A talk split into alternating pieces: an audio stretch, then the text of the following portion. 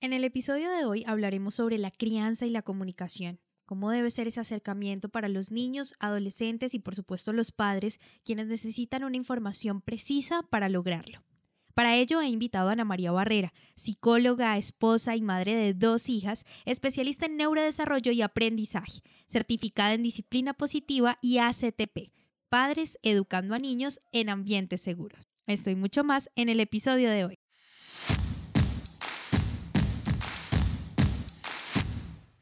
Bienvenidos al podcast En Prosa, un espacio donde analizaremos cómo mejorar tus habilidades comunicativas. En este podcast, En Prosa, te ayudamos a que no seas más el tímido del grupo, que te conviertas en todo un líder y no se te dificulte expresar tus pensamientos en el momento y la manera adecuada. Hemos seleccionado los mejores temas. Tendremos entrevistas con personas que tienen experiencia en ello, donde analizaremos de manera muy sencilla, desmenuzaremos la información para que lo aprendas y practiques en cualquier área de tu vida. Soy Diana Checa. Bienvenidos. Hey, hola, hola y bienvenidos a este nuevo episodio de Emprosa Podcast, el podcast en español donde aprendes a comunicarte mejor. Soy Diana Checa, autora del podcast En Prosa y comunicadora social, quien te da la bienvenida a este espacio donde aprendemos múltiples consejos, herramientas y visiones de mundo. La idea en este programa es que aprendas siempre algo nuevo, pero que lo pongas en práctica, eso sí. De nada vale escuchar sin poner en práctica. Y hoy hablaremos con alguien muy especial, una persona colombiana que viene a contarnos acerca de un tema muy especial que es la comunicación familiar. Como ustedes saben, durante el 2020 y hasta principios de este año hemos tenido la pandemia que ha permeado en nuestra sociedad, haciendo estragos en nuestra vida familiar, porque sin duda alguna el hecho de estar encerrados ha causado ciertos estragos. Por eso he decidido invitar a esta persona tan maravillosa, ella es una psicóloga, madre de dos hijas, es esposa, es especialista en neurodesarrollo y aprendizaje y está certificada en disciplina positiva y ACT. Así que, ¿quién mejor que ella para contarnos e instruirnos en todo el arte de la comunicación familiar? Hemos traído como invitada y están los micrófonos de Emprosa Podcast Ana María Barrera. Bienvenida y gracias por aceptar esta invitación. Muchas gracias a ti también por esta invitación. Feliz de estar compartiendo con ustedes. Bueno, Ana María, quisiera que arrancáramos por contarme algo que me parece muy interesante y es cuándo decides tú tomar el camino de, de la psicología familiar. Sé que la psicología tiene muchísimas ramas, pero ¿qué te hace tomar esa decisión? Claro que sí, mira, hay muchas vertientes acá que tengo para compartirles. Lo primero es que, eh, bueno, cuando yo estudié en la universidad salí eh, como egresada eh, de la Universidad de San Buenaventura como psicóloga clínica. Y como, psicóloga clínica podía atender toda clase de pacientes y eso hice.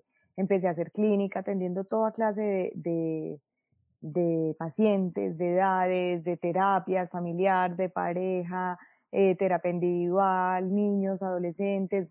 Entonces, en el transcurso del tiempo, seguía con la clínica, pero seguía explorando otros campos como la educativa, como la organizacional, estando en la organizacional, eh, coordinando todo el área de recursos humanos de un banco, me hicieron una propuesta para trabajar en la educativa, eh, en un colegio, en, el área de preescolar, y allí trabajé por cinco años. Nunca abandoné la clínica, seguía eh, atendiendo pacientes particular, pero en el, en el trabajo con estos papás, con estos niños en este colegio me apasioné demasiado, entonces ahí empiezo otro recorrido, empecé a estudiar eh, neurodesarrollo y aprendizaje con la especialización, ya estaba en embarazo de mi primera hija, entonces bueno, esa especialización llegó como anillo al dedo porque pude eh, poner en práctica todo lo que estaba aprendiendo, Luego llegó el embarazo de mi segunda hija y tuve la oportunidad de hacer un taller como mamá y como con mi esposo, como papás, en disciplina positiva y, y bueno, como que esto está muy chévere, pero ¿cómo se come? Y mi esposo me decía, pero es que a vos te queda más fácil porque vos sos psicóloga. Y yo, no, no importa, de todas formas tenemos que empezar a explorar este campo, me parece muy chévere. Y digamos que cuando ya nace mi primera hija, me certifiqué en disciplina positiva. En, en familia y ahí empecé a hacer talleres para las familias y bueno, apasionarme muchísimo en este tema de, disciplina positiva, luego me certifiqué en el aula, pues porque estaba en el colegio y eh, de ahí empiezo a certificarme también en primera infancia. Entonces, claro, ya me retiro del colegio y digamos que ese bagaje profesional y esa experiencia profesional era toda con familias, con niños, con adolescentes. Entonces, seguí con mi consultorio, seguí haciendo clínica, pero ya solamente con niños, adolescentes, con familias, asesorando familias, acompañándolas en todo ese proceso de crianza, ya también desde la experiencia como mamá. Entonces, yo decía, también quiero entregar un poquito de lo que estoy aprendiendo y de lo que aprendí a nivel ya de investigación, de lectura, con estas familias que también llegan a tocar puertas y a buscar ansiosamente, desesperadamente acompañamiento, porque las etapas del desarrollo de los niños no los conocemos nosotros como papás. Ese primer hijo no viene con manual, definitivamente ese primer hijo no viene con manual, viene a enseñarnos un montón de cosas maravillosas a nosotros como papás. El segundo sí viene ya con un poquito de manual, que es el primero, y el tercero ya con, con manual doble, que son los otros dos, pero el primero sí es muy difícil, entonces por eso me dediqué a acompañar a las familias. Me encanta y me apasiona este tema y me encanta cuando me llaman, me hacen estas invitaciones, eh, poder compartir un poquito de lo que sé con esas personas que, que quieren escuchar esta, estas palabras de aliento, de que sí se puede, de empoderamiento, ¿cierto? De, de, que hay, de que hay un camino que es para recorrer. No es tan fácil, yo siempre les digo a los papás, no es tan fácil. No, para nada. Pero no es imposible. Ajá. Claramente eso que acabas de decir no es fácil, pero, pero tampoco imposible. Y con respecto a dos cosas que me causaron mucha curiosidad, quisiera arrancar pues a preguntarte. La primera es con el tema de los papás primerizos, ¿no? ¿Cuál información y formación recomiendas para ellos? Porque en mi caso yo no he tenido hijos aún, no, no, tengo, los, no tengo hijos, pero sí me gustaría saber en ese momento a qué información puedo acceder. Hoy en día tenemos acceso a tanta información que por dónde podría comenzar un papá primerizo en el tema de crianza, por ejemplo.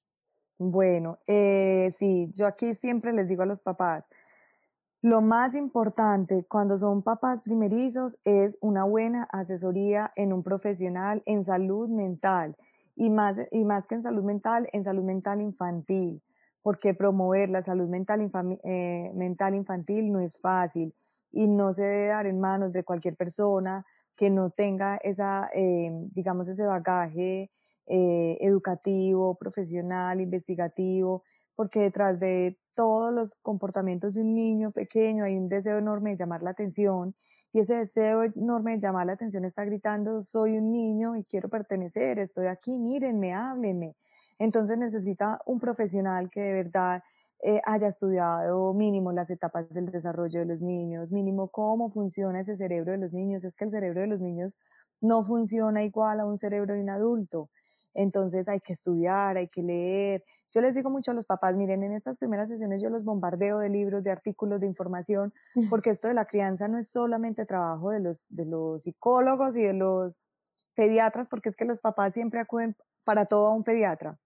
Y muchas veces hasta los mismos pediatras dicen, nosotros no sabemos nada de crianza, nosotros nos quedamos con lo poquito que aprendimos de crianza por allá en puericultura en los primeros semestres que nos dieron pero nosotros de crianza no sabemos mucho ni estamos actualizados con lo que, con lo que hay. Entonces, actualicémonos, leamos, eh, miremos todo esto de crianza consciente. Por ejemplo, Carlos González es un pediatra español que ha revolucionado mucho con la crianza consciente y respetuosa y, y nos puede dar también muchas luces como papás, eh, un taller de disciplina positiva también a este papá primerizo le puede ayudar muchísimo. Un taller de disciplina positiva, vuelvo y repito, con una persona que haya tenido un, acercamiento a la salud mental infantil, un acercamiento con estudios en familia, eh, o, en, o, en, psicología o en, o en educación, en educación, eh, porque es otra manera de mirar las necesidades independientes de cada familia. Es que todas las, uno no puede llegar y yo les digo mucho a los papás, y, me ha tocado,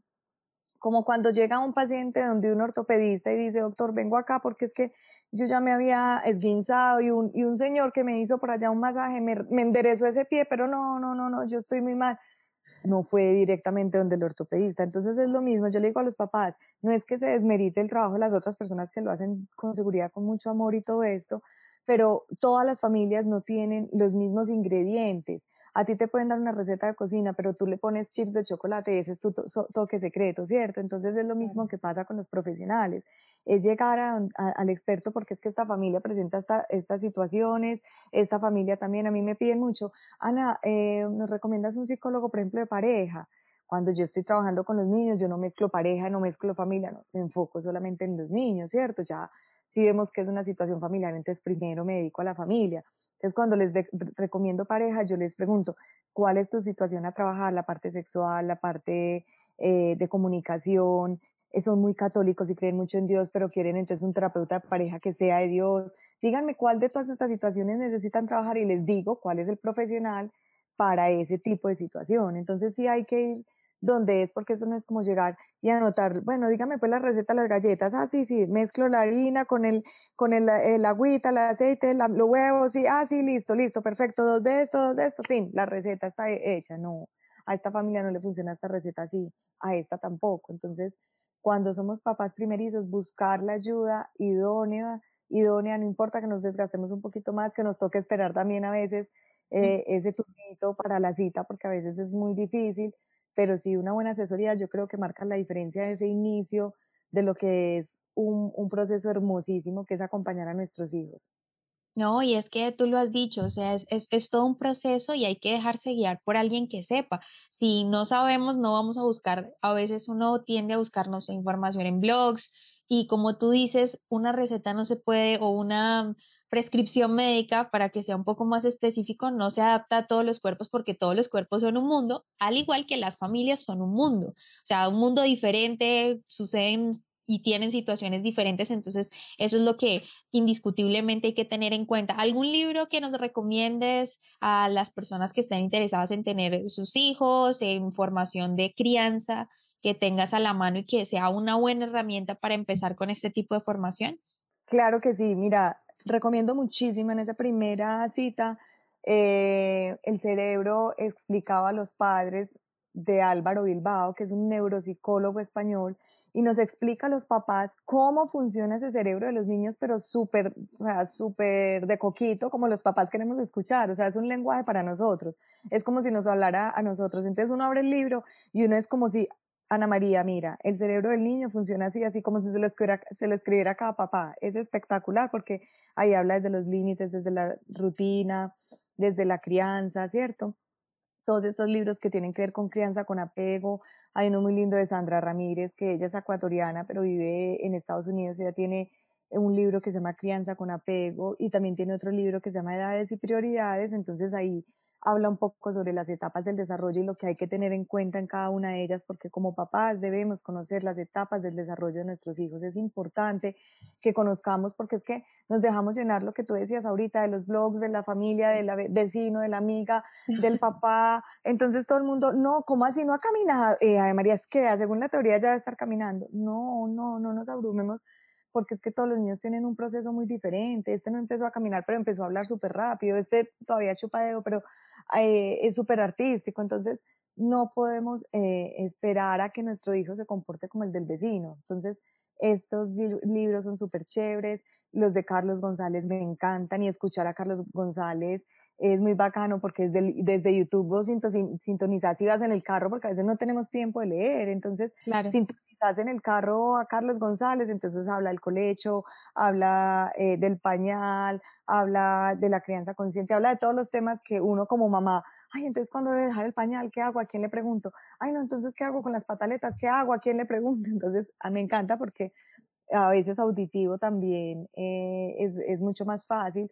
Inclusive yo he venido entrevistando desde que empezó la pandemia el año pasado, he venido entrevistando personas maravillosas, personajes de libros que nosotros hemos leído a lo largo de la carrera eh, y son de, de, otras partes del mundo, de España, de Argentina, y todos los temas, pues he recopilado como esos motivos de consulta más frecuente con mis pacientes. Entonces, ay, estamos hablando a estos pacientes eh, se divorciaron, otros pacientes también vinieron, no, necesito un tema sobre divorcio, entonces busqué a José Luis Gonzalo Marrodán, que es un español y habla súper lindo de la adopción, del divorcio, y lo entrevisté, entonces también en mi canal de YouTube pueden encontrar todas esas entrevistas de acuerdo a la temática que estén necesitando trabajar los papás, cuando solamente escuchar puede ser mucho más fácil. Empezar con el libro de disciplina positiva también es chévere, el, de disciplina positiva general, que habla de todo, no de las, no solo familias habla, no, sino como disciplina positiva general, porque ahí encuentran estrategias, herramientas para acompañar esos procesos difíciles, esos procesos de crianza que a veces eh, nos, nos, sacan un poquito de, de, de, quicios, por decirlo así, como paisa.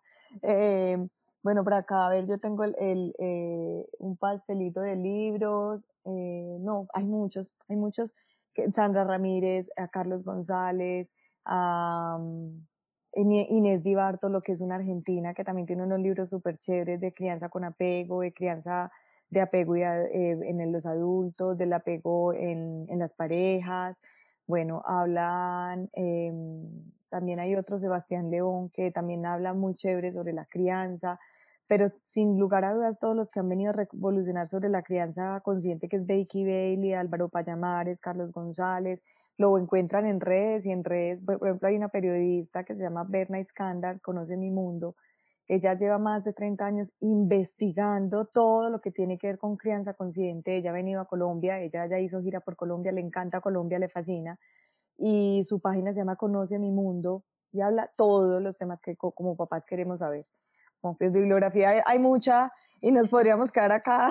Claro, claramente. Sí, supongo que hay, hay muchos eh, libros y creo que con esos que ya nos diste también se nos va a abrir un poco la mente en el tema de consultar, ¿no? Porque ahí obviamente también sugerirán cosas que no entendemos, que, que no están de pronto en nuestro, en nuestro conocimiento al ser padres primerizos o incluso sin ser padres primerizos. A veces creemos que no necesitamos ciertas cosas, como tú lo decías, creemos que el amigo o la persona puede entonces decirnos cómo criar a nuestros hijos porque vemos en ellos una experiencia, pero no entendemos que realmente lo tiene que hacer alguien que sepa y sea la persona idónea para guiarnos en este tema, que tenga las herramientas cómo hacerlo. Y ya que estamos hablando de todo el tema de la crianza eh, consciente y todo esto, quisiera que nos hablaras un poco de cuál es ese ambiente ideal para tener una crianza con nuestros hijos, cuál es cuáles son, digamos, los puntos básicos a tener en cuenta para una crianza sana, para un ambiente sano en el que va a crecer nuestros hijos. Así es, eh, hay algo muy importante a tener en cuenta dentro de este proceso de crianza y dentro de todo este acompañamiento familiar que nosotros debemos tener con nuestros hijos y es la comunicación familiar, ¿cierto? Entonces, ¿por qué es importante la comunicación familiar? Porque imagínate, si el diálogo es importante dentro de la relación de las personas, lo es mucho más importante dentro del ámbito familiar. Eh, a través de la comunicación nosotros establecemos contacto con las personas, transmitamos transmitimos nuestros pensamientos, nuestros sentimientos. Eh, en este sentido, todos somos muy distintos. Lo que les decía ahorita, todos somos muy distintos y todos queremos ser escuchados, queremos ser comprendidos, queremos ser tenidos en cuenta, queremos que nuestras, eh, nuestras limitaciones y nuestras fortalezas sean exploradas, explotadas al, al mayor punto posible para poder ser esos padres o esas madres que nuestros hijos necesitan que nosotros seamos. Eh, hay, una buena comunicación es la clave también para mantener buenas relaciones al interior de la familia y para la formación de los hijos, sin lugar a dudas.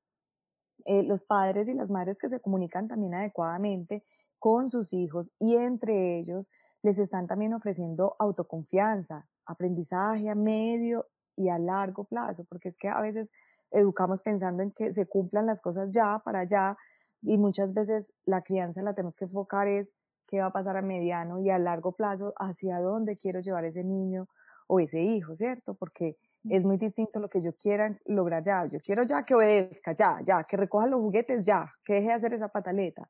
Pero la forma como yo le estoy enseñando a que recoja esos juguetes, a que deje de hacer la pataleta, es lo que voy a recoger a largo plazo. ¿Cierto? Entonces es muy importante lo que yo estoy enseñando y lo que estoy transmitiendo a largo plazo y ese acompañamiento que como adulto le estoy generando a nuestros hijos. Porque es que eh, si tenemos una sana comunicación familiar, entonces también le vamos a permitir a estos, a estos integrantes de la familia, perdón, estoy por acá conectando el computador que se me va a acabar la batería, a crecer, a desarrollarse, a madurar, a resolver sus conflictos, a comprenderse entre sí, a ser parte de una sociedad que lo necesita, ¿cierto? Entonces, en la medida que nosotros también acompañemos esa crianza y acompañemos a esos niños de la mejor manera posible, podemos eh, obtener resultados a largo plazo, ¿cierto? Eh, personas para la sociedad que tengan una madurez, que sean profesionales, que sean buenos ciudadanos, que tengan buenas expectativas, que puedan tener una relación de pareja estable, formar un hogar, formar una familia. Bueno, entonces acá eh, le preguntan a uno mucho los papás, ay, bueno, Ana, pero entonces uno, yo sí me comunico bien, yo hablo con mi hijo, yo lo llamo, yo le chateo, pero es que a veces como adultos estamos muy errados en eso, que, en eso de la comunicación, ¿cierto? No sabemos en realidad qué es la, la comunicación asertiva, qué significa comunicarse. Y comunicarse es hacer al otro partícipe de lo que uno piensa, de lo que uno siente, de lo que uno hace, porque es que estos elementos son importantes para e indispensables para que la relación de pareja, la relación de, con nuestros padres, con nuestros hijos, la relación de nosotros como hermanos, eh, crezca, se forme, sea sincera, tenga unas bases sólidas que van a permanecer a lo largo del tiempo. Cuando la información, las explicaciones, los afectos, los, sentimientos, cuando ese padre o esa madre se dirige a los hijos o a las hijas con palabras eh, o gestos dulces, comprensivos, logra fortalecer ese vínculo con ese papá, con esa mamá, con ese hijo que, a quien está hablando. Y cuando yo logro fortalecer el vínculo, logro que el otro se sienta querido, amado, respetado. Entonces mira que es recíproco, ¿cierto? Yo doy, pero yo también voy recibiendo a lo largo del camino cuando yo voy, cuando yo voy entregando. Una manera muy importante de... Ah, hola, sí, cuenta. No, tranquila, sigue. Ah, bueno. Una manera muy importante de comunicarse con los hijos también es, eh, por ejemplo, dependiendo de las edades, con los niños pequeños es a través, por ejemplo, de los juegos, a través de las recetas de cocina, colorear, hacer actividades en común que a ellos les gusta. A través del juego yo les puedo llegar a mis hijos eh, cuando están pequeños, en la primera infancia, de una manera muy cálida, muy respetuosa, muy eh, directa, por decirlo así, y empiezo a conocer de alguna manera sus gustos, eh, sus, juegos favoritos, su color preferido, empiezo a conocer todo lo que a este hijo o a esta hija le gusta. Ya luego ellos van creciendo, no es, no es una tarea fácil, yo sé que a veces la comunicación o crear un clima eh, de comunicación o un clima asertivo dentro de la familia no es fácil, son los padres y, los y las madres y a veces cuando viven con tíos, con abuelas, quienes se van encargando de introducir eh, todos estos espacios que faciliten la comunicación, la convivencia armoniosa, para cuando se llegue la adolescencia, como, le, como a empezar a contar, eh, se goce como de ese espacio formado y conquistado a través de un proceso de, que es de enseñanza, de aprendizaje, de ensayo, de error, porque no siempre eh, se obtienen las cosas al primer momento y como nosotros lo habíamos deseado, ¿cierto? Entonces, es de paciencia, es de paciencia, de consistencia, de ensayo, de error, de aprender de los, de los errores y, y, formarlos, pues que se conviertan esos errores en maravillosas oportunidades de aprendizaje. Es importante tener como unos aspectos claves en la organización, entender también muchas veces que los otros también tienen problemas, tratar de penetrar en sus sentimientos y mirar un poco más allá qué siente, qué piensa, qué desea hacer para poder involucrarme fácilmente en sus necesidades, confiar en las capacidades que el otro tiene, colocarse en su lugar, respetar esa libertad, esa intimidad que el otro tiene, aceptar a los, eh, a los adolescentes, por ejemplo, cuando van creciendo y, se, y ya son adolescentes, aceptarlos tal y como son, amarlos eh, como, si, como si nos estuviéramos amando a nosotros mismos o como a nosotros mismos nos gustan que nos ames, entonces amarlos a ellos, a los niños y a los adolescentes con esas dificultades o a los esposos o a esa abuela que vivía ahí con nosotros, amarlos con esas dificultades, amarlos con esas necesidades especiales que ellos tienen, modelar también el carácter, ¿cierto? Fortaleciendo esas partes débiles, haciendo que, que vayan reflexionando, que aprendan también de sus errores, porque es que a veces no es fácil, a veces la convivencia no es fácil, pero de, acuerdo a nosotros, a que nosotros lo presentemos de una manera más dinámica, más fácil, más oportuna, podemos lograr, sin lugar a, duda, comunicaciones sólidas, estables, permanentes y duraderas en el tiempo. Eso es muy cierto lo que dice. Iba a apuntar algo más, a lo, añadir un poco al tema de la escucha, ¿no? A veces nos concentramos tanto en decir y creemos que, como tú decías, que la comunicación es simplemente yo hablo con él, yo hablo con él, pero cuando realmente estamos escuchando y de, una manera empática, ¿no? Porque no solamente es como escuchar que alguien está hablando o u oír simplemente, sino tomarse el tiempo de escuchar desde, desde las emociones, desde ponerme del lado del otro y decir, bueno, mi hijo creo que está molesto, porque el tono o la manera en la que me lo está diciendo está molesto, entonces preguntarle, siento que esto te molesta, ¿qué te pasa? O sea, concentrarme también en esos sentimientos, en esas emociones, respetar esos pensamientos e involucrarlo, como tú decías, me parece que la escucha es algo que hemos olvidado, pero que sin duda alguna es supremamente importante refrescar y recalcar que es algo que debe estar presente dentro de la comunicación familiar y en cualquier tipo de comunicación, porque en la comunicación familiar se dan varias, varios tipos de comunicación con tu pareja, eh, que con tus papás, que es totalmente diferente al que tienen, la que tienes con tus hijos. Entonces hay que aprender a escuchar y eso era lo que quería apuntar antes de que continuaras.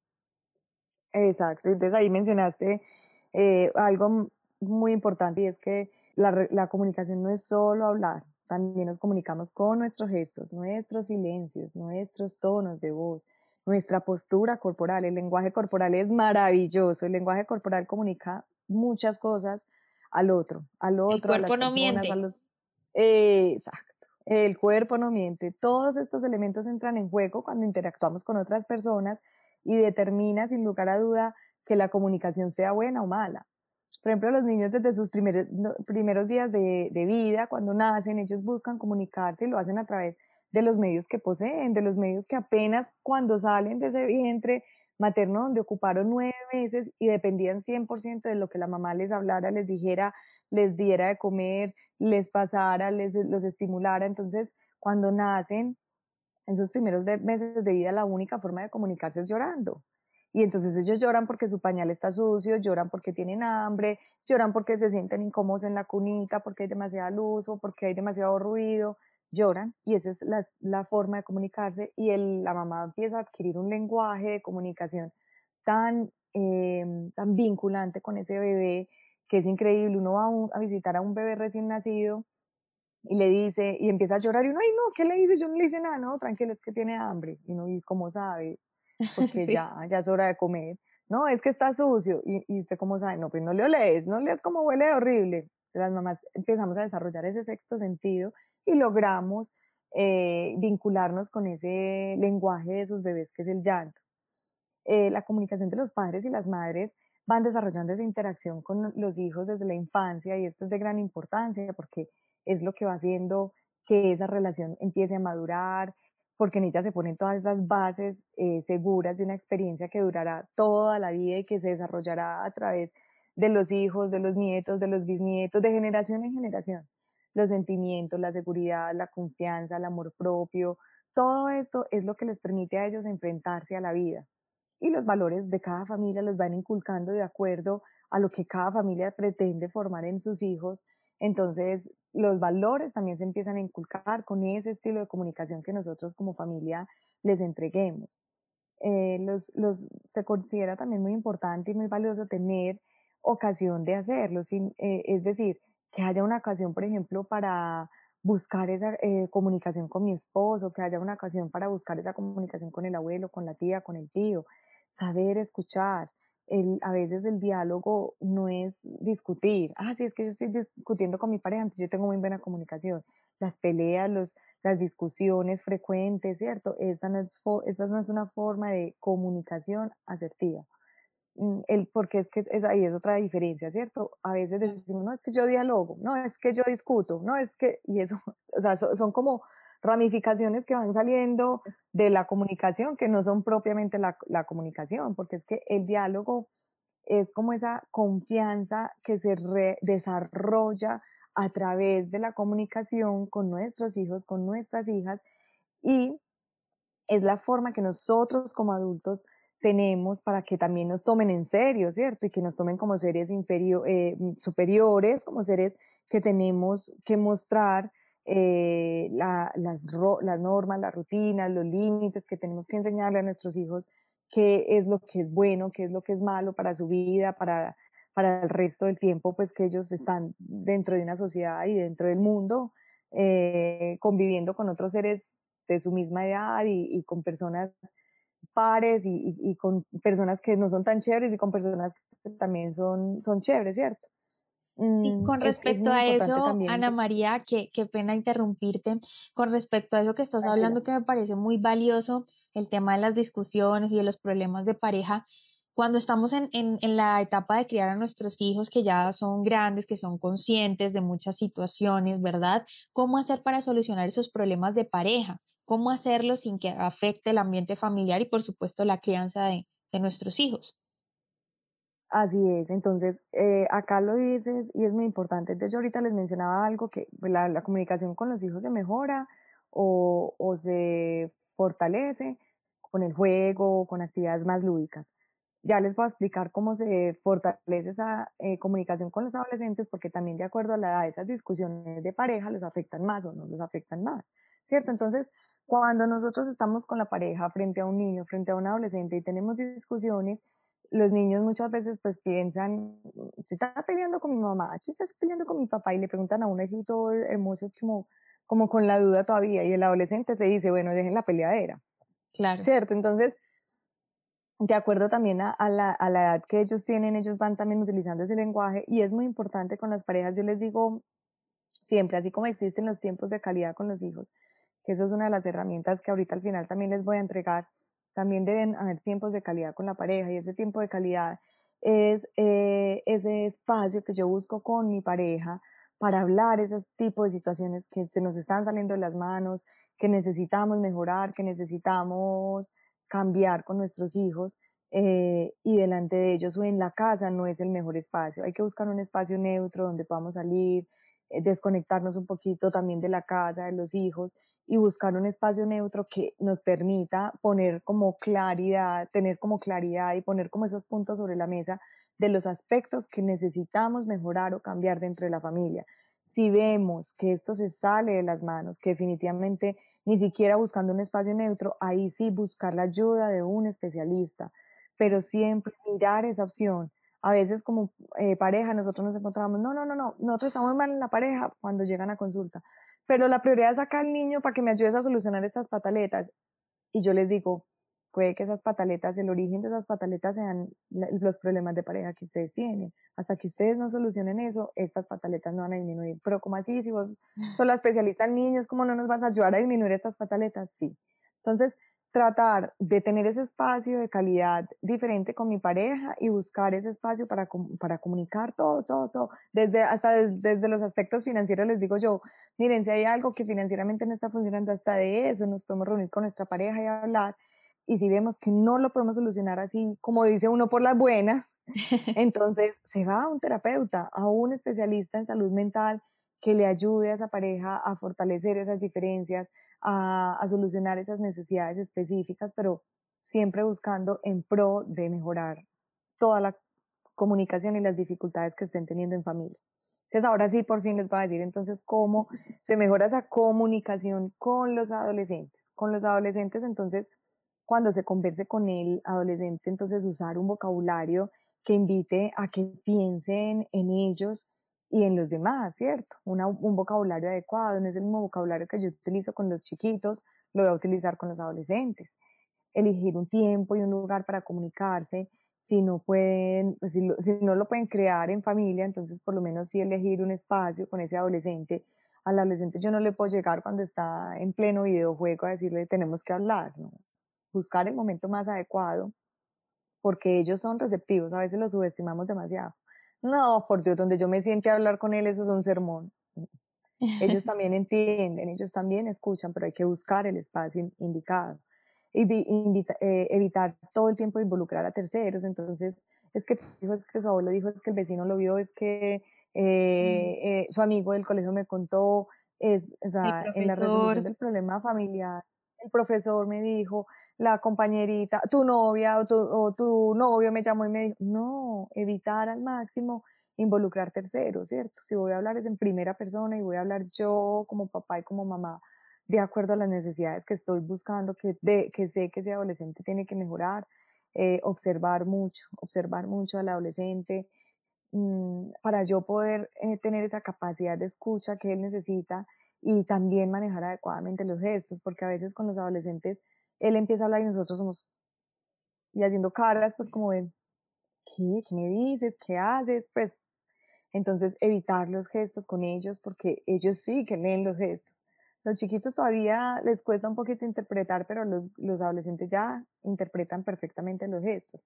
No, tratarlos de no humillarlos, ni utilizar palabras ofensivas, vulgares, gritos, eh, compararlos con otros, con los otros hermanos o con otros niños de su edad, mucho menos la violencia física. Encontramos muchos papás que se terminan a golpes, dando golpes con su hijo adolescente porque su hijo adolescente es mucho más grande, mucho más fortachón, musculoso porque hace ejercicio, entonces se creen que, que como ya los ven como a la par, entonces terminan muchas veces hasta dándose golpes y esa es la forma de comunicarse supuestamente que tienen con esos adolescentes. Entonces es mejor que no evitar todo esto. Eh, si ya tú conoces cómo va a reaccionar tu hijo, ¿cierto? Entonces anticiparte, anticiparte, porque tú ya conoces a tu hijo, nadie más que, que tú como papá o como mamá, o como mamá que conoce muy bien a su hijo desde que nació, entonces anticiparse a eso que le va a decir, cómo se lo va a decir y en qué momento se lo va a decir. Cuando nosotros fuimos eh, niños, cuando éramos pequeños, a cada rato buscábamos a nuestros padres y madres para preguntarles algo. Hoy los responsables tienen que ser los papás de buscar a los adolescentes porque los adolescentes no nos van a buscar a nosotros, mm, ¿cierto? Buscar también esa manera de no, no violentar esa privacidad, porque si nosotros les entregamos una, una, mm, una, unas, unas herramientas para que sean independientes, no podemos violentar esa independencia que nosotros como papás ya les hemos entregado, ¿cierto? Entonces esto eh, en cuanto a la comunicación con los adolescentes, que me parece muy importante tenerlo en cuenta.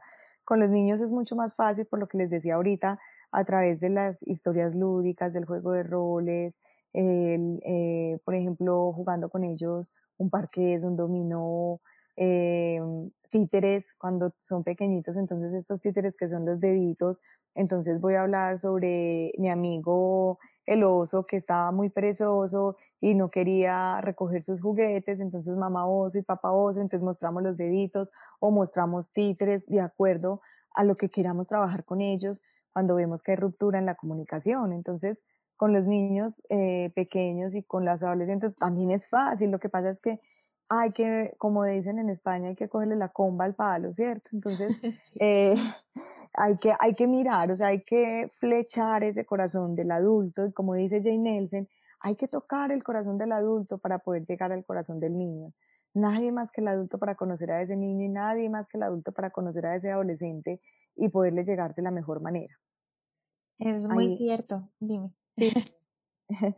Eh, bueno, hay también pues como otras herramientas de manera más general para trabajar dentro de la, de la familia, la comunicación de una manera mucho más asertiva y es eh, buscar los momentos apropiados para hablar, crear, crear ese clima que facilite la comunicación. Hay una estrategia hermosísima de disciplina positiva para las familias eh, que se llama em, reuniones, juntas familiares, reuniones familiares. Entonces, una vez a la semana se hacen como juntas familiares, se comienzan eh, por apreciaciones, ¿cierto? He notado que has hecho un gran esfuerzo eh, en querer implementar los hábitos alimenticios de nuestra familia, eh, y eso lo valoro mucho, eso lo aprecio mucho, le puede decir el esposo a la esposa, eh, el, el, el, papá al adolescente, uno le puede decir esto, el, la mamá al adolescente dos le puede decir esto, el papá al bebé de cuatro, al niño de cuatro o cinco años le puede decir esto, y así, primero hacemos como una ronda de apreciaciones y luego vamos a poner sobre la mesa y bueno, que no hayan obviamente ni celulares, ni pantallas, no haya nada, ningún distractor cerca y ponemos sobre la mesa todas esas situaciones que creemos que como familia hay que mejorar. Mamá, últimamente has estado hablando mucho por el celular, todo el tiempo no nos miras a los ojos, todo el tiempo estás eh, pegada en un celular. Papá eh, está, eh, ya no llegas tan temprano como antes a estar con nosotros, a pasar un tiempo acá. Entonces, como que ponemos sobre la mesa esas necesidades son reuniones cortas, no tienen que ser reuniones de una hora, de dos horas, son reuniones cortas.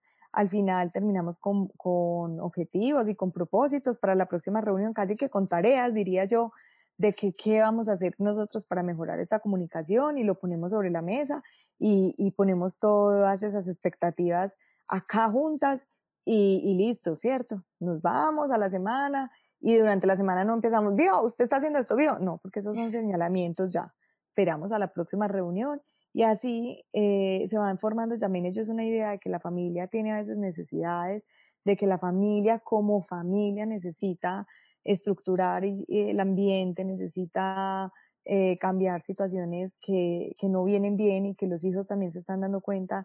Nosotros no nos podemos cargar como adultos, como papás a veces nos cargamos con toda la responsabilidad, entonces si la familia no está marchando bien, entonces es por nosotros, si últimamente estamos comprando más cosas de lo que comprábamos antes, entonces el mercado se aumentó, esa canasta familiar va para arriba, entonces es culpa de nosotros, el aseo no está quedando bien hecho, es culpa de nosotros, y nos cargamos y nos cargamos y nos cargamos, sabiendo que nuestros hijos también pueden aportar, también pueden aportar a que esa familia marche y, y, y siga el proyecto de vida, el proyecto familiar que tenemos o siga remando la dirección que todos como familia nos hemos puesto es importante hacer eh, actividades conjuntas con los hijos, compartir espacios, lo que les decía ahorita que les iba profundizar un poco más sobre el tiempo de calidad, eh, eh, tener esos espacios de calidad, o sea, si son dos hijos, por ejemplo, que el papá salga hoy con Martín y que sea un espacio de, de, hombres bien chévere y que la mamá salga hoy con Juanita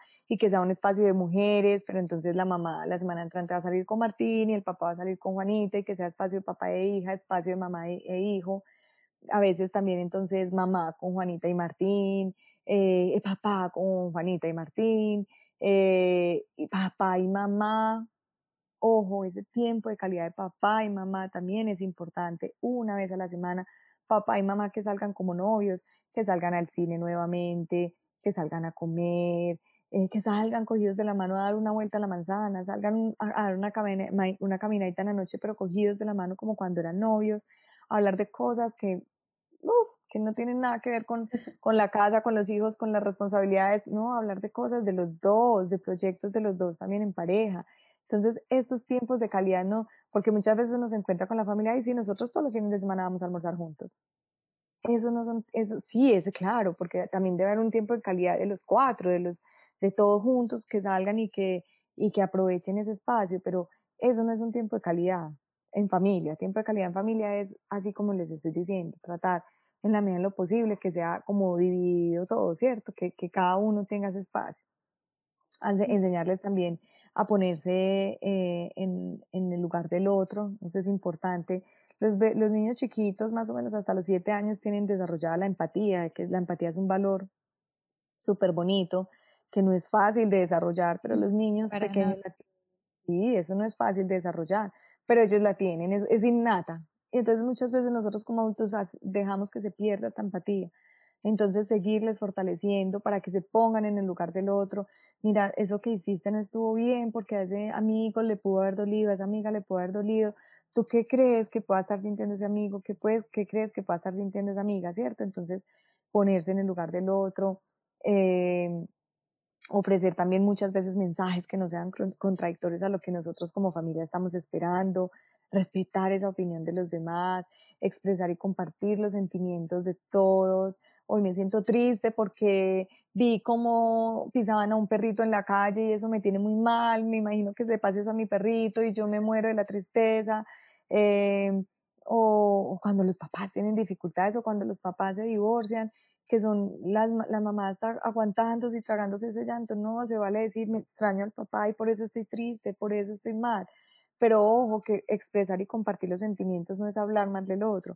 Es que estoy muy triste porque ese es un hijo de tanta desgraciado que nos dejó. No, eso no es poner, expresar los sentimientos. Eso ya es juzgar, eso ya es poner palabras mías, de mis sentimientos, de mi rencor, de mi rabia afuera a personas que no tienen por qué escucharlos, ni tienen por qué saber en ese momento qué fue lo que pasó con el otro. Mm, entonces, por eso eh, la, eh, la, importancia de esta herramienta es tener la capacidad de expresar los sentimientos. No solo es expresar los sentimientos, pedir también opinión a los demás. A veces esa opinión del otro también es importante. ¿Qué te parece esto? involucrar a los hijos en los planes y en los proyectos familiares, vamos a irnos de viaje, ustedes que quisieran eh, eh, para el viaje, eh, les gustaría el mar, les gustaría el calor o les gustaría el frío, bueno, no el mar, entonces para el mar tenemos estas opciones o para el frío tenemos estas opciones. Ellos también, ah, no, es que son muy chiquitos para elegir, claro, si le vamos a decir qué lugar escoges, ellos van a decir Disney y no tenemos la plata para ir a Disney. Si son más grandecitos, ay, no, pues llévame a Cancún, donde haya rumba, donde haya música.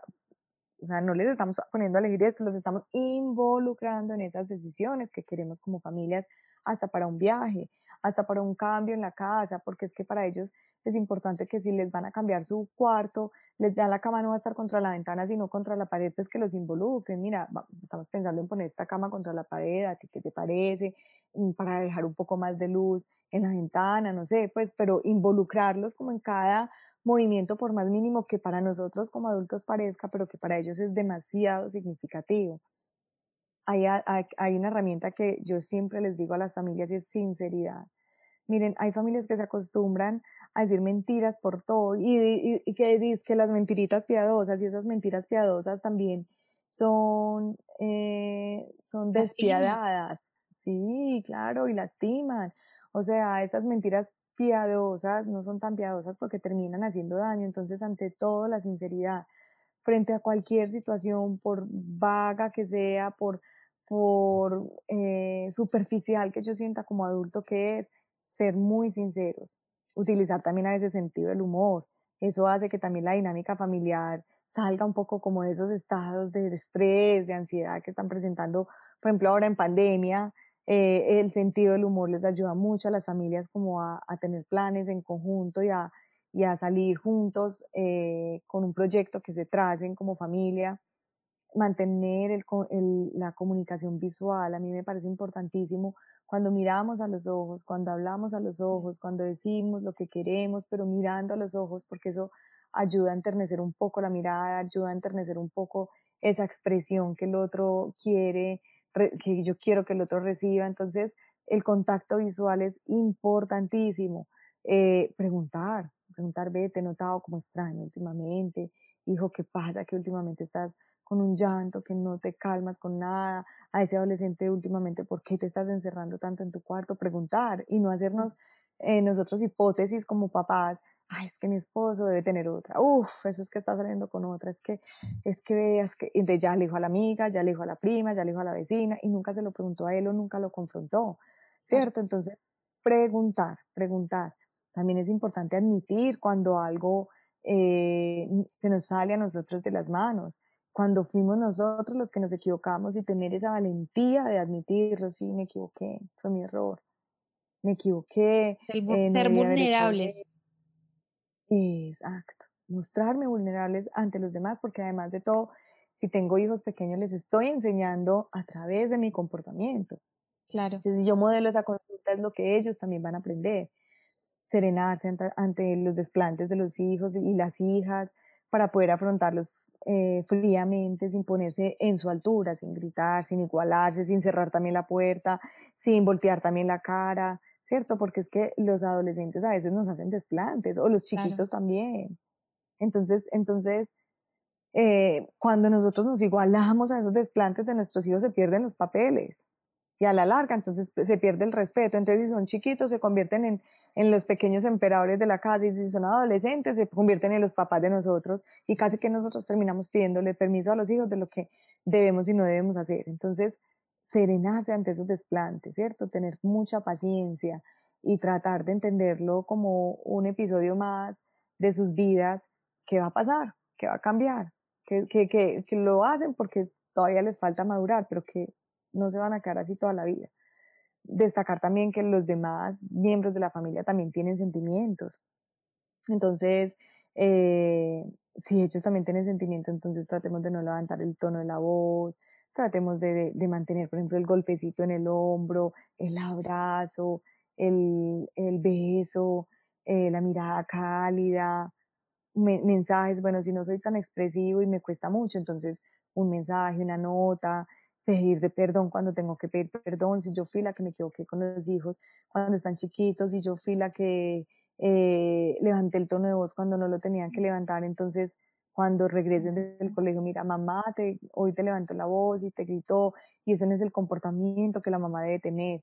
Eh, la mamá debe hablarte también con otro tono de voz, pero a veces eh, no estamos bien, no estamos pasando por un buen momento o, físicamente nos sentimos cansados, agotados y, no nos controlamos y, y, levantamos el tono de la voz, pero eso no es lo que siempre pasa porque entonces ellos van a aprender de nosotros lo que se hace para solucionar los problemas, ¿cierto? Entonces, a la final, les estamos enseñando que los problemas se solucionan gritando, que los problemas se solucionan pegando, castigando, y por eso es que ellos van y hacen eso mismo al colegio. Y también cuando tengan sus hijos, ¿no? El tema ahí también, y eso es, un tema muy común y es, por ejemplo, eh, ya que hablamos de todo este tema de crianza, o sea, nosotros somos el, el modelo de, de, nuestros hijos, pero digamos ya uno como adulto ya lo criaron de alguna manera y cómo lograr entonces que esa misma crianza no sea la que yo considero correcta para mis hijos, porque muchas veces vemos normal lo que no es normal. Entonces, lo que tú decías, por ejemplo, los gritos, ¿no? A mí me enseñaron que si se pone muy harto el niño o está muy llorón o está muy grosero, eh, tres golpes, eh, se castiga, hoy no come, bueno, no sé, hay tantas maneras, hay tantas formas en las que han criado a los adultos que hoy en día ponen en práctica eso y pues es lo que más se recrimina, ¿no? Como de que, bueno, ya no estamos en cierta época donde no existía tanta información o no teníamos acceso a esa información que nos podría evitar todos estos errores, porque al final sí son errores donde no se nos deja expresar nuestros sentimientos, porque hay papás que son súper autoritarios, papá y mamá, de que yo soy su papá, su mamá a mí me respeta, entonces tampoco se crea ese vínculo de confianza y todo esto. Entonces, ¿cómo lograr que nuestra crianza no sea no, no la pongamos, si, si nuestra crianza no fue la más adecuada, ¿cómo lograr entonces abrir la mente para decir, no, tengo que buscar una manera nueva de criar a mis hijos? Así es. Y esto es importante porque las raíces intergeneracionales pesan muchísimo a la hora de, la crianza. Yo tengo ese bebé en mis manos por primera vez uno dice, ay, tan lindo, tan frágil, tan hermoso, nunca le voy a pegar como me pegaron a mí, nunca le voy a gritar como me gritaron a mí. O, o por el contrario, hay mamás que dicen, ay, yo, yo sí quiero ser como mi mamá, qué rico poderte dar el mismo amor que mi mamá me dio a mí. Pero cuando uno lo tiene en las manos, dice todas esas cosas, positivas o negativas, pero cuando el niño empieza a crecer y empiezan esos desafíos en la crianza y esos mm. problemas de conducta, empezamos a sacar todo eso que traemos de allá, todas esas heridas que traemos de infancia. Entonces es muy importante reconocer esas heridas que nosotros traemos en la infancia, reconocer esas heridas que nosotros como papás o como mamás recibimos alguna vez, siendo, eh, recibimos alguna vez cuando fuimos niños y que aún no hemos podido sanar. En la medida en que nosotros sanemos esas heridas de infancia que traemos de allá atrás, nosotros podemos cortar con esas raíces intergeneracionales. Porque es que lo importante es cortar y mirar con mi pareja qué vamos a hacer los dos de aquí en adelante. Muchas veces también eh, eh, se presentan diferentes estilos de crianza, pero yo no los noto, yo no los veo solo hasta que mi pareja y yo tenemos hijos. Entonces, cuando ya nacen los hijos, es que nos damos cuenta, ah, es que este era como pegoncito, es como bravo. Pero cuando yo estoy en la etapa del enamoramiento, del noviazgo, estoy en la etapa del enamoramiento y yo no me doy cuenta de nada. Y yo no le voy a hacer un checklist a mi novio de, a ti te pegaron, a ti te castigaron, a ti te dejaban solo, ¿cómo eran tus castigos? Tú fuiste abusado, tú fuiste maltratado. No, no hace. Ojalá uno hiciera ese checklist y descartara a esta pareja. Listo, next, next, next. Y pudiera tener una pareja con la que quiere formar hijos. Entonces uno se da cuenta ahí, ahí en la convivencia, ahí cuando nacen los hijos, ahí cuando ya tiene eh, las herramientas para empezar a trabajar. Entonces ahí es cuando me tengo que sentar y mirar qué quiero borrar de ese pasado, qué necesito sanar yo también como adulto y empezar un proceso terapéutico como adulto y sanar esas heridas de infancia para ser la mamá que esos hijos necesitan que yo sea, para ser el papá que esos hijos necesitan que yo sea, no para ser el papá que yo quiero ser, ni, ni la mamá que yo quiero ser, sino la mamá y el papá que esos hijos necesitan. Y para eso hay que tener un grado de comunicación, de madurez, de, de coordinación con mi pareja en cuanto a dónde estoy parada y a dónde quiero llegar. Entonces, por eso es importante todos estos espacios donde se dé una comunicación asertiva con mi, con mi pareja para yo mirar hacia dónde quiero llegar, ¿cierto? Entonces, en la medida en que yo me reconozca débil, en la medida en que yo reconozca también esas debilidades, esos aspectos por mejorar, les estoy enseñando a ellos que es que las personas nos podemos equivocar, pero que esos errores nos van a ayudar a aprender mucho para la vida, para la convivencia, para estar juntos, para, un nuevo para que sea un nuevo comienzo. Todas estas estrategias, y yo diría que hasta más, porque es que esto no se termina nunca de estudiar. Yo pienso que todo mm. esto de la crianza y, y de, de, la crianza consciente, respetuosa, amorosa, de la crianza con apego, de la crianza desde un enfoque de disciplina positiva, se sigue estudiando y además la fundamentación teórica y filosófica que nos traen todas estas corrientes son bastante interesantes. No nos podemos quedar solo en la herramienta como tal que nos brindan estas corrientes. No, no es en la herramienta, es en lo que trae profundidad tan bonito y tan hermoso que nos está ayudando a nosotros a formar ese lenguaje familiar.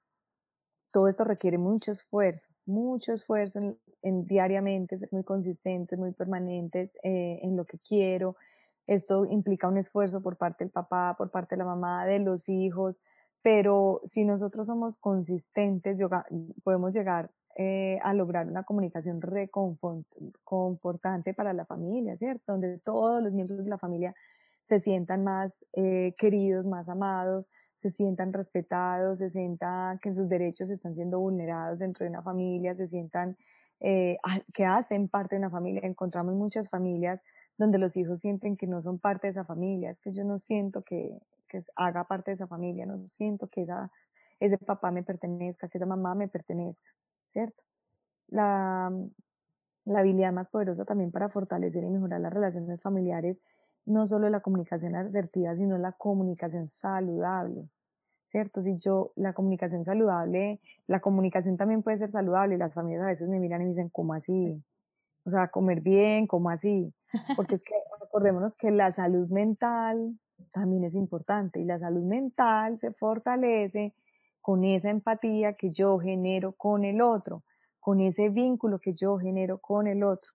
La calidad de los padres determina en última instancia también el éxito de la crianza y la felicidad de nuestros hijos, hacia dónde los queremos llevar, ¿cierto? Entonces es importante tener en cuenta eso. Hay elementos importantes también para tener en cuenta dentro de esa comunicación saludable y son, por ejemplo, el comportamiento, las palabras, la escucha, y, bueno, entonces, Ana, ¿vos a qué te referís con comportamiento? Me dicen los papás, no, yo me porto bien, yo no tomo, yo hablo con mi esposo, eh, no, pues yo creo que en general nos comportamos bien. Es que Súper bien.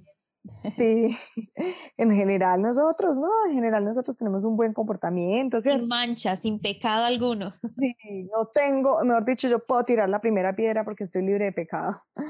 Pero el comportamiento es modelar ese comportamiento positiva, positivo en día y noche, modelar, modelar.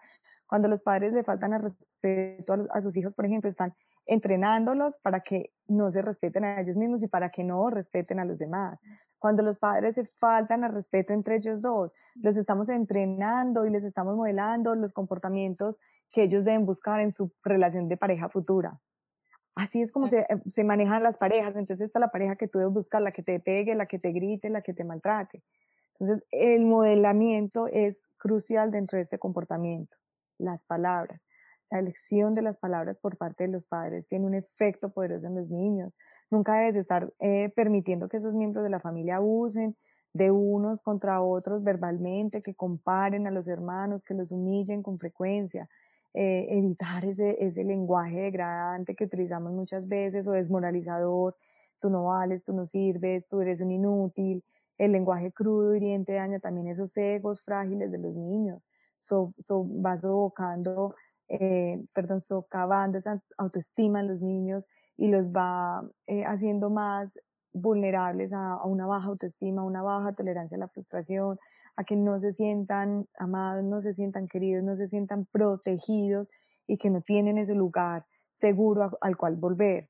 Que así es como yo escribo el apego seguro. El apego seguro es como ese faro que está a la orilla del mar alumbrando y vos te montás en tu barquita y te alejas y por más de que te alejas, de que te alejes, perdón, ese faro va a estar iluminando, entonces vos sabes cuál es el camino para regresar. Entonces el lenguaje de palabras es muy importante, esa comunicación saludable para fortalecer ese apego seguro y para formar un vínculo seguro con mi hijo o con mi hija. Y por último, en, en, esos tres mensajes, en esas tres herramientas fundamentales de la comunicación saludable, es la escucha. Los padres que no, saben escuchar tienen más, probabilidad más probabilidades de tener hijos desafiantes, ansiosos. Escuchar es curativo para el alma, para el corazón, para el cuerpo, es curativo. Saber escuchar es la base casi de todas las terapias de conversación. Los niños que se sienten, que sienten que sus padres son unos buenos oyentes, comprometidos, desarrollan un sentido positivo de sí mismos y confían más en sus padres.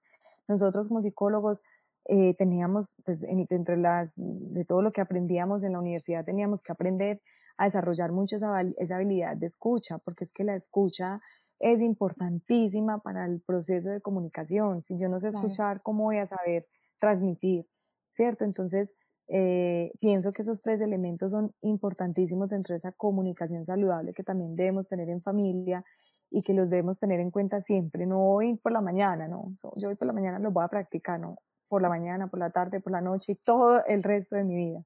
Hay que apropiarse de esas herramientas y creo que tú nos has dado muchísimas. De verdad que el tiempo se me pasó volando hablando contigo porque de verdad que eh, nos has enseñado como esa otra cara de eso que no sabíamos y lo digo por mí y por muchas personas cercanas a mí, a mi familia, donde no existe una información tan detallada de todas estas soluciones que podemos darle a la crianza de nuestros hijos. Y digo soluciones porque sin lugar a dudas debemos solucionar el día a día y como tú decías, y proyectarnos y ser unos padres con, de una crianza consciente y todo esto, es importante tener las herramientas, pero si tú no lo sabes, pues te vas a seguir guiando de la vecina, del blog, del mejor amigo y, y juzgando o, utilizando de pronto un lenguaje que tú consideras normal por tu crianza, por todo esto que ya hablamos, pero que no lo es. Así que de verdad, Ana María, te agradezco enormemente. Sé que son muchos, de verdad, los temas que, que podríamos hablar y son horas de horas y estoy segura que, la gente estará feliz de tenerte nuevamente por acá o de contactarte. Por eso precisamente me gustaría preguntarte dónde la gente puede acceder a tus servicios para que nos cuentes y las, nuestros oyentes también accedan a ellos. Claro que sí. Mis redes sociales son muy fáciles porque son como mi nombre. Entonces, si, se les olvida, dicen, ah, Ana María Barrera fue la que, la psicóloga que llevaron al programa. Entonces, Ana María B. Psicóloga. Así me encuentras en Facebook y en Instagram. Ana María B. Psicóloga. Y en YouTube, que les contaba que ahí estoy montando todos los videos y todo eso, Ana María Barrera Ortiz, eh, Creciendo Juntos, se llama eh, el canal de YouTube Ana María Barrera Ortiz, Creciendo Juntos, y ahí estoy montando también todas esas entrevistas, todos esos programas a los que me invitan, todo lo que hago en el día a día para fortalecer estas relaciones familiares, estas relaciones con nuestros hijos, eh, crear un, un, ambiente de salud mental para nuestros hijos que tanto lo necesitan porque es que son el futuro de nuestro país. Totalmente, así que bueno, ya saben dónde pueden contactar a Ana María. A ti de verdad, muchísimas gracias por estar acá y aceptar mi invitación. Ay, gracias a ti por esta invitación. Ustedes ya saben que tenemos una cita en nuestro próximo episodio, así que nos vemos pronto. Si te gustó este podcast, compártelo. No olvides suscribirte para recibir más información. www.enprosa.com y síguenos en Facebook, Instagram, Twitter y YouTube, arroba en prosa podcast, arroba en prosa podcast, para que te enteres de nuestras novedades y nuevos programas.